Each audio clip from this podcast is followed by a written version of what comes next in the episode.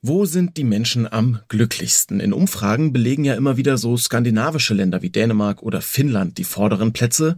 Aber warum eigentlich? Das ist unser Thema heute im Spektrum Podcast. Spektrum der Wissenschaft, der Podcast von Detektor FM.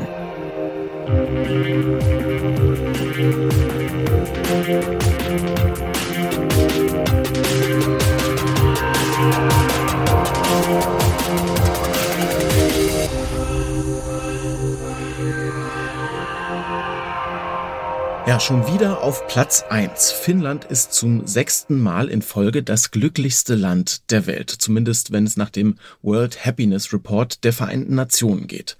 Und auch in anderen Umfragen liegen nordische Länder oft irgendwie auf den vorderen Plätzen. Dänemark, Island, Schweden zum Beispiel. Und auch innerhalb von Deutschland geben regelmäßig die Menschen aus Schleswig-Holstein, also aus unserem nördlichsten Bundesland an, am glücklichsten zu sein. Sind die Menschen also einfach wirklich im Norden irgendwie glücklicher? Und wenn ja, woran liegt das? Warum ist das so? Das haben sich die Kolleginnen und Kollegen von Spektrum der Wissenschaft auch gefragt und mal nachgeforscht. Liegt das Glück also wirklich im Norden? Darüber sprechen wir heute mit Christiane Gelitz, Redakteurin bei spektrum.de. Hallo Christiane. Hallo Marc. Christiane, äh, Finnland ganz vorne. Wo steht denn eigentlich Deutschland so bei diesen Glücksumfragen? Also zuletzt stand Deutschland jetzt auf Rang 16. Das ist fast gleich auf mit den USA. Und damit äh, stehen wir so ziemlich direkt an der Grenze zum oberen Zehntel. Also insgesamt wurden so rund 150 Länder befragt, äh, jeweils je rund 1000 Leute. Und genau, also damit wären wir mit knapp hinter Platz 15 eben an der Grenze zu den, ähm, zu den Besten. Ähm, Finnland auf Platz eins hat allerdings fast einen ganzen Punkt mehr und auf einer Skala von 0 bis 10, wie die hier verwendet wird, ist das schon echt deutlich. Ein Punkt, das ist nämlich ungefähr so viel, wie man verliert, wenn man gerade den Job gekündigt bekommen hat. Das hat man in einer ähnlichen deutschen Studie mal festgestellt. Man kann also sagen, äh, Finnland, Dänemark, Island, das sind die Top 3. Überhaupt ähm, Nordeuropa, da sind die Menschen mit ihrem Leben im Mittel tatsächlich glücklicher als in Deutschland. Hm, und jetzt natürlich die Frage, woran liegt das? Aber lass uns vielleicht vorher mal kurz anschauen, solche Umfragen, da muss man auch immer genau hingucken, was sich da eigentlich angeschaut wird. Also Glück ist ja dann irgendwie auch Definitionssache. Inwiefern? Ja, weil man unter Glück natürlich ganz unterschiedliche Dinge verstehen kann. Und deshalb fragen auch nicht alle Umfragen, die am Ende was von Glück erzählen, tatsächlich auch danach, wie glücklich die Menschen sind. Und man könnte das ja meinen, für den World Happiness Report, da steckt ja Happiness drin, also Glück, da würden die Leute gefragt werden, wie glücklich sind sie auf einer Skala von 0 sehr unglücklich bis 10 sehr glücklich. Aber die Rangliste beruht auf einer ganz anderen Frage. Und zwar wird da nämlich darum gebeten, dass man auf einer Leiter mit zehn Stufen einschätzt, wie das eigene Leben so ist. Und zwar mit null für das schlimmstmögliche Leben, das man sich vorstellen kann, und zehn für das bestmögliche Leben. Und die Frage lautet dann eben, auf welcher Stufe sehen Sie sich selbst? Und da geht es also mehr darum, eine Bilanz zu ziehen, wie zufrieden man mit dem Leben ist, während Glück eigentlich eher als eine Art gefühlsmäßige Dimension verstanden wird, die äh, also ein Gefühl, das auch ganz schnell vorbei sein kann. Ja, total. Und das ist ja dann irgendwie, wenn ich so an verschiedene Länder denke, an verschiedene kulturelle Einflüsse, auch irgendwie, auch das wird sich ja irgendwie auswirken auf die Antworten, die man da gibt, wenn jetzt zum Beispiel sowas wie, weiß ich nicht, Zufriedenheit oder so abgefragt wird. Also da muss man ja sicher einiges beachten.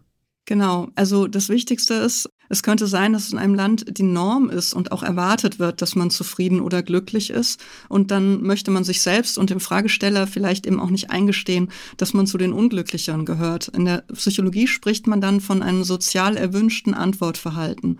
Es ist aber sehr schwer festzustellen, ob eine ganz bestimmte Antwort wirklich deshalb verzerrt ist. Also man kann die Tendenz zu sozial erwünschten Antworten zwar durch bestimmte Fragen erfassen.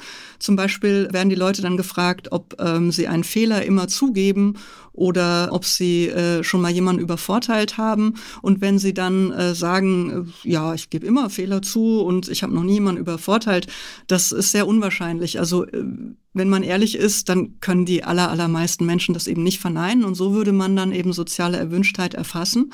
Aber auch wenn jemand dazu neigt, heißt das ja nicht, dass die Person tatsächlich deshalb auch eine beschönigte Bilanz über das eigene Leben gezogen hat. Also es ist extrem schwierig, diese Antworttendenzen tatsächlich herauszurechnen aus den Antworten. Also wenn wir insgesamt auf die wissenschaftlichen Methoden dahinter gucken, dann muss man immer sagen, diese Ländervergleiche, wie jetzt zum Beispiel der World Happiness Report, die sind zumindest immer mit ein bisschen Vorsicht zu genießen. So fasse ich mal zusammen, was du uns gerade erzählt hast, ne? Mhm, genau. Okay, aber trotzdem äh, gibt's ja eine Vielzahl solcher Umfragen und die Tendenz, die sich da zeigt, ist eben, dass die Menschen im Norden eher angeben, glücklich zu sein. Die zeichnet sich ja schon ab. Woran könnte das denn jetzt liegen? Was, was vermuten Forschende? Es gibt da sehr viele Gründe und für den World Happiness Report wurde das auch tatsächlich schon systematisch untersucht. Und eigentlich würde man ja spontan denken, also in Skandinavien ist es im Winter besonders dunkel und kalt, sollten da die Leute nicht eher unglücklicher sein. Aber tatsächlich ist dieser Effekt eher gering, weil sich die meisten Menschen wohl an Dunkelheit und Kälte einfach gewöhnen können. Und viel wichtiger als das, und der wichtigste Punkt, scheint ein stabiles soziales Netzwerk zu sein und ähm, keine Angst zum Beispiel vor Armut haben zu müssen. Überhaupt ein gut funktionierendes Gemeinwesen ist wichtiger, Zugang zu Bildung und zu Gesundheitsversorgung. Und unser Autor Frank Löweg, den äh, wir mit dieser Recherche beauftragt haben, der schreibt, dass sich die Menschen zum Beispiel in Finnland und Dänemark insgesamt sicherer fühlen und mehr Vertrauen zueinander haben. Und besonders dieser Zusammenhalt, der sei glücksfördernd. Ah ja, und äh, lass mich mal gerade auf einen Aspekt eingehen noch. Du hast gerade das Thema Armut kurz angesprochen. Man sagt ja so im Allgemeinen, Geld macht nicht glücklich, aber man muss ja sagen, auch nach der Lektüre eures Artikels habe ich das gesehen, es gibt schon Befunde, die das Gegenteil sagen. Also Geld macht doch durchaus, zumindest teilweise glücklich. Ja, ungerechterweise. Und zwar in zweierlei Hinsicht. Also zum einen hilft Geld natürlich auch jeder einzelnen Person, zum Beispiel sich Bildung leisten zu können, am Leben teilhaben zu können, wie man das möchte und gesund zu bleiben. Aber zum anderen hilft es auch insgesamt der Gesellschaft. Vor allem dann, wenn der Wohlstand gleich verteilt ist oder einigermaßen gleich verteilt ist. Ähm, je mehr gleich verteilt dieser Wohlstand ist, desto mehr steigt das Vertrauen ähm, der Menschen zueinander und das ist dann eben letztlich wieder gut für alle, auch den Einzelnen. Und genau so sieht's in, in den nordeuropäischen Ländern aus. Die meisten Menschen sind dort zum einen vergleichsweise wohlhabend, können sich also viel leisten und außerdem sind auch die Unterschiede zwischen ihnen nicht so groß, was eben Vertrauen und Zusammenhalt fördert. Also fassen wir mal zusammen. Wir haben einerseits das Thema Geld oder sagen wir mal einen gewissen Wohlstand oder nicht die Angst vor Armut.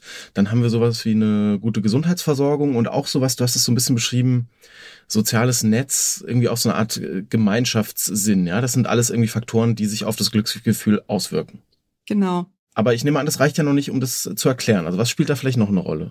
Ja, also man hat tatsächlich festgestellt, dass diese Faktoren den Glücksvorsprung im Norden nicht vollständig erklären können. Und sie haben eben noch eine andere Idee, woran äh, das liegen könnte, dass das Glück offenbar im Norden etwas mehr ansässig ist, und zwar, dass es mit den Genen zu tun haben könnte.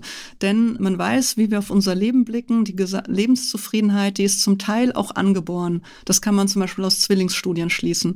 Und dieses, äh, man kann sagen, skandinavische Erbgut, das könnte also zu zum Glück im Norden tatsächlich ein ganzes Stück beitragen. Ach krass, okay, also wirklich Glück als, als Erbfaktor.